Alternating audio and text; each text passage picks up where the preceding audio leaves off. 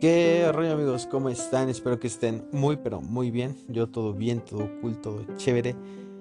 amigos, sean bienvenidos. El libro del día de hoy es Los cinco lenguajes del amor de Gary Chapman. Ahora, antes de empezar, si te preguntas por qué les traigo este libro del día de hoy, bueno, la verdad es que es un libro que leí, me pareció que tiene algunos conceptos interesantes que si somos conscientes de ellos los podemos aplicar en más personas y en más situaciones, no solo en nuestras parejas. Ahora, es un libro sobre pareja y creo que es algo diferente a un libro de marketing o administración, que es lo que normalmente hablo. Pero creo que en nuestra vida de emprendedores es importante estar en equilibrio para sacar la mejor versión de nosotros en los negocios.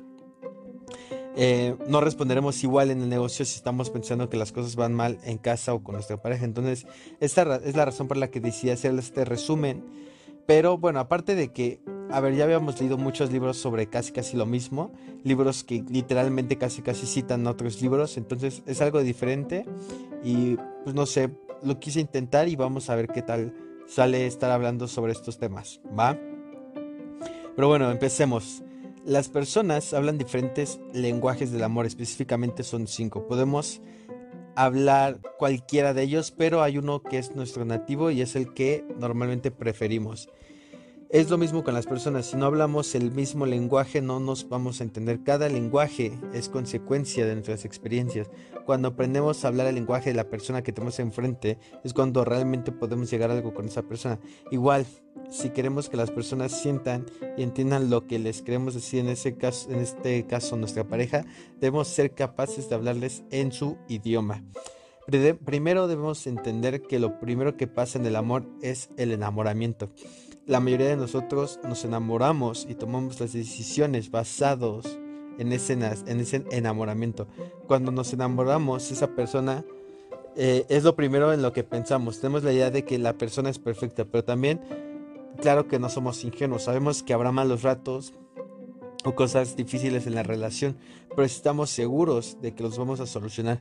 Pensamos que las demás parejas no lo logran porque no saben cómo solucionar sus problemas.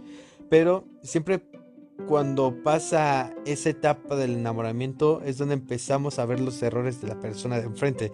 Y él dice que está bien, pero el problema con eso es que no vemos las cosas desde un punto de vista realista. Las personas realmente somos egocéntricos y queremos que todo gire alrededor de nosotros. Tarde o temprano vamos a regresar a lo que éramos. Él dice que el enamoramiento dura aproximadamente unos dos años según estudios y después uno vuelve al mundo real Debemos pasar del enamoramiento a hacer que la persona se sienta amada y nosotros sentir y al nosotros sentirnos amados por la persona de frente podemos lograr que esa persona se quede a nuestro lado.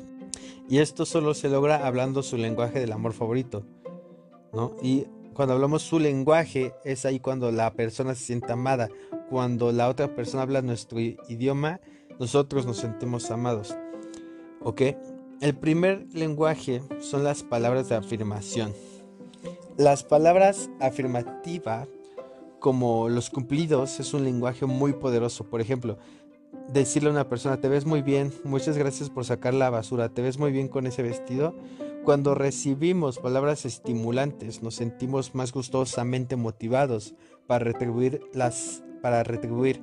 Las palabras motivadoras son alentadoras y son más alentadoras que las de regaño. O sea, en vez de decir por qué no has sacado la basura y molestar a la persona hasta que lo haga y se sienta fastidiada, es mejor agradecerle por las cosas que hace y en algún momento cuando saque la basura le agradecerás y por inercia la persona se sentirá más alentada a hacer las cosas. Ahora, si se puede dar cuenta, hablamos también un poco que esto también puede aplicar para motivar a nuestros empleados, ¿no? no solo a nuestra pareja. Hay personas que realmente necesitan esa motivación o decirle, ¿sabes qué? Creo que está haciendo muy bien las cosas, ¿no? Precisamente lo que algunas veces hemos hablado en otros podcasts sobre que tenemos que decirle a las personas, oye, muy bien, muchas gracias por tu esfuerzo, porque hay personas que lo necesitan, ¿no? Hay personas que igual no, pero hay personas que sí lo necesitan. Otro tipo de palabras de afirmación son las palabras de ánimo. Esto es inspirar valor cuando las personas se sienten inseguras. Ahí debes entrar tú para motivar a la persona a hacerlo.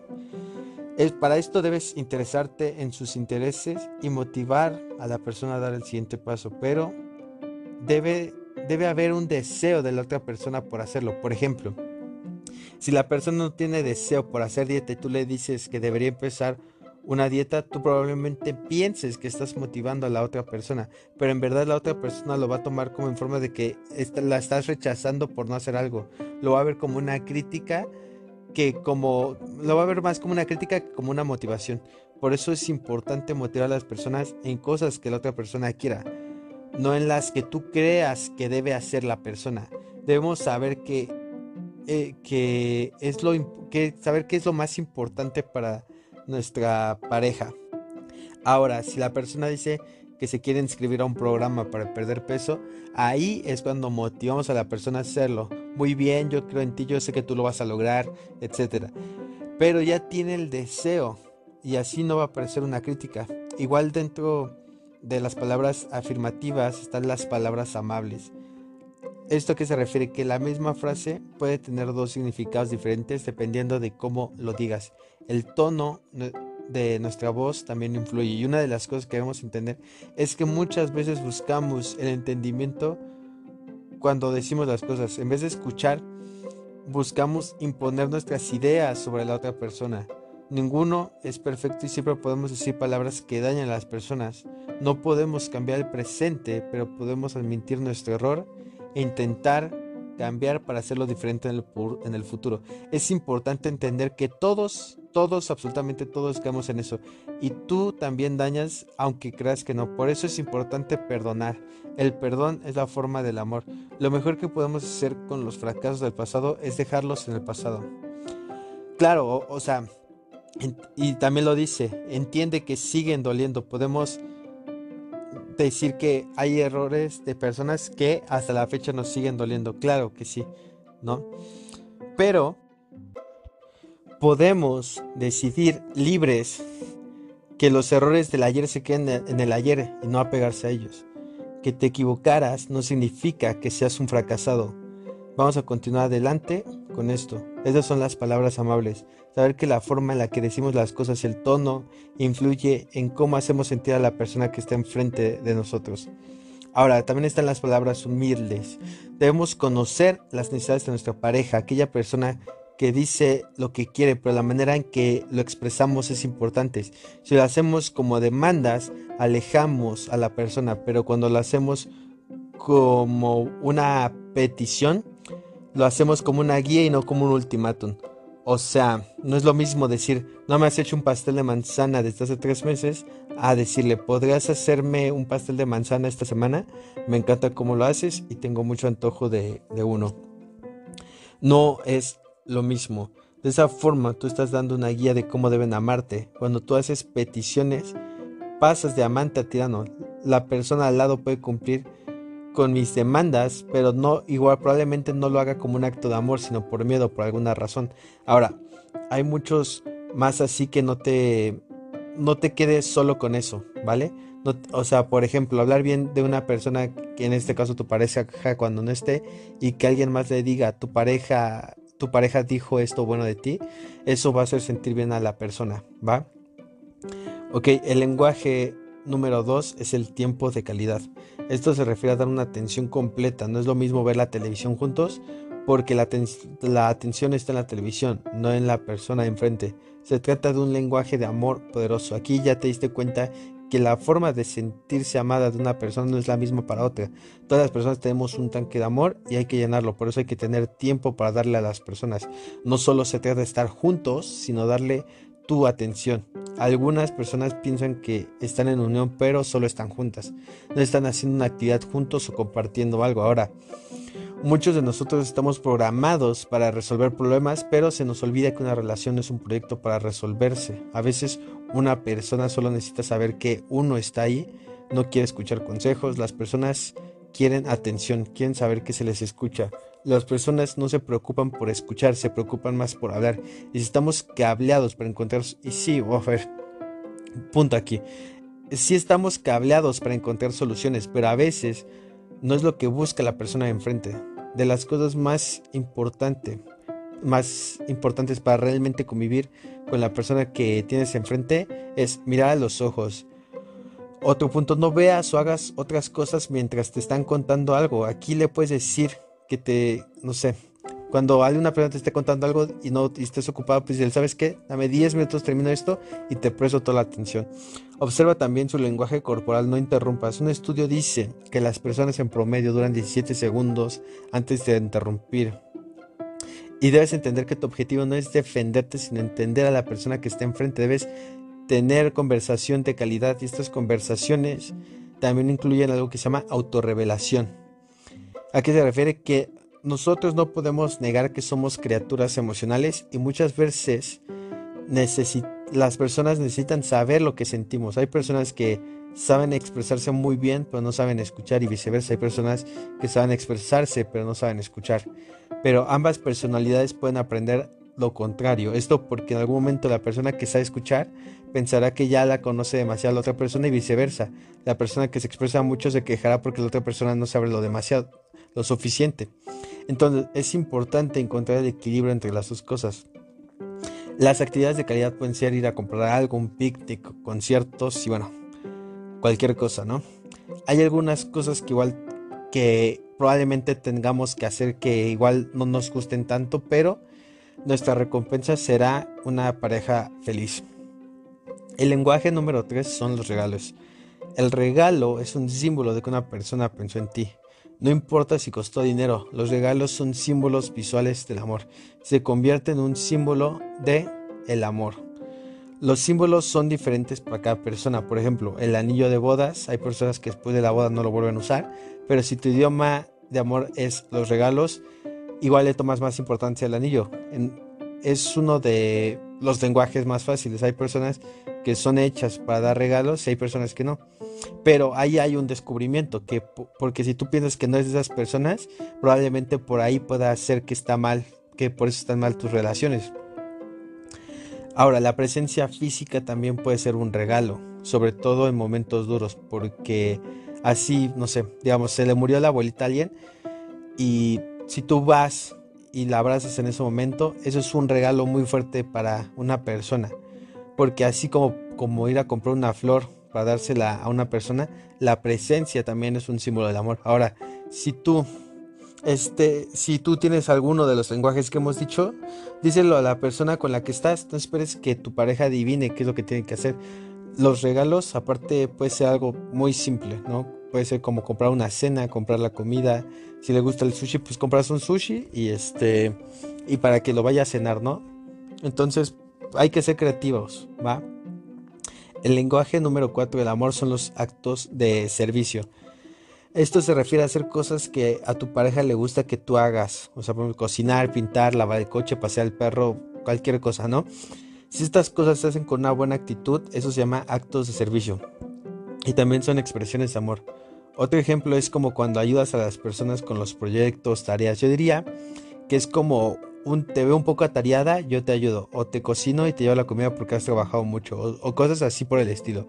Hay que entender que no tenemos que hacer esas cosas, pero si queremos que la otra persona se sienta apreciada y amada, es necesario. Ahora, se trata de hacer actos de servicio que sean importantes para la otra persona, no los que creamos que son importantes para ella, pero que lo creamos, no que no estemos seguros. Es importante también otro punto que es romper los estereotipos.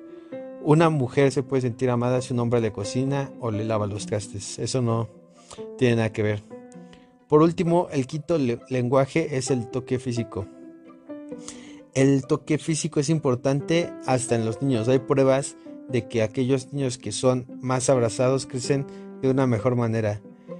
Y en la pareja puede incluirnos agarrarse las manos, besarse o tener relaciones. Pero muchas veces eh, pasa que por no conocer el lenguaje de la otra persona, hacemos las cosas por amor, pero como no es amor en el lenguaje que la otra persona entiende, la otra persona siente que no se le están valorando sus esfuerzos. O sea, tú puedes cocinar algo y a la otra persona, la verdad, pues no, no se siente amada cuando le cocinan, se siente amada cuando le prestan atención. Entonces tú puedes decir, es que la otra persona no valora mis esfuerzos, pues probablemente no lo ve porque no le estás hablando en su idioma. No entiendes que esa persona se siente amada de diferente manera. ¿Va? Ahora, el contacto físico también puede dañar a una persona. Por ejemplo, si le das una cachetada a una persona que su lenguaje es el lenguaje físico, le puedes hacer daño. Pero si este no es su lenguaje, igual una cachetada no significa gran cosa para esa persona. Igual, lo que a nosotros nos gusta no significa que la otra persona igual. Otro ejemplo, si tu pareja tiene este lenguaje, abrazar a tu pareja cuando está en dificultades la va a hacer sentir muy amada. Eh, por último, para descubrir el lenguaje que tiene nuestra pareja, bueno, hay que saber escuchar muy bien y, saber qué es lo que nos está pidiendo. O sea, probablemente eh, la persona le dicen es que este, falta esto, esto, esto. O sea, probablemente muchas veces la misma pareja nos los dice, ¿no? Pero para detectar el tuyo también pueden hacer una serie de ejercicios o, bueno, preguntas. La primera pregunta es, pregúntate, ¿qué es lo que más te duele que tu pareja? ¿Qué es lo que más te duele que hace tu pareja? ¿No? Y lo que tú contestes, lo contrario, es tu lenguaje del amor. ¿Qué es lo que más le has pedido a tu pareja? Y lo que más le pidas es tu lenguaje. ¿Qué podría hacer tu pareja para llenar tu tanque? Y lo que pones es tu lenguaje. Claro, otra cosa importante que una persona puede ser bilingüe, o sea, puede hablar dos, dos idiomas del amor. Por último, eh, el amor es una decisión. Hay una diferencia entre el enamoramiento y sentirse amado. Llenar el tanque de amor de nuestra pareja es una decisión. Cuando el tanque de amor está vacío, buscará alguien más que lo llene. El verdadero y permanente amor es una decisión por eso, porque nosotros decidimos llenar el tanque de amor a nuestra pareja o a la persona con la que estamos al lado. No es algo que se nos dé ya. Decidimos tomar en cuenta lo que hemos aprendido en este libro y lo decidimos poner en práctica.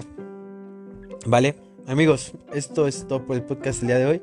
Espero que les haya gustado. Eh, Digo, sacamos algunos conceptos, me parecen interesantes. La verdad es que, digo, ahí es parte del equilibrio, ¿no? Ya quería traer algo nuevo porque de repente, la verdad, de los mismos temas, o sea, no sé, leer 10 libros sobre administración del tiempo, pues llega a ser un poco repetitivo, ¿saben? Hay muchísimos conceptos que se repiten, entonces, un libro totalmente nuevo, diferente. Y bueno, veremos qué tal sale y les seguiré trayendo igual algo más así o no, no sé, pero bueno, espero que les haya gustado y nos vemos en un podcast nuevo. Ah, por cierto, si ya saben, si me quieren agradecer, me pueden ir a seguir a mis redes sociales, les agradecería mucho su apoyo para que sigamos creciendo, ¿vale? Pero bueno, nos vemos en unos días con un podcast nuevo, bye.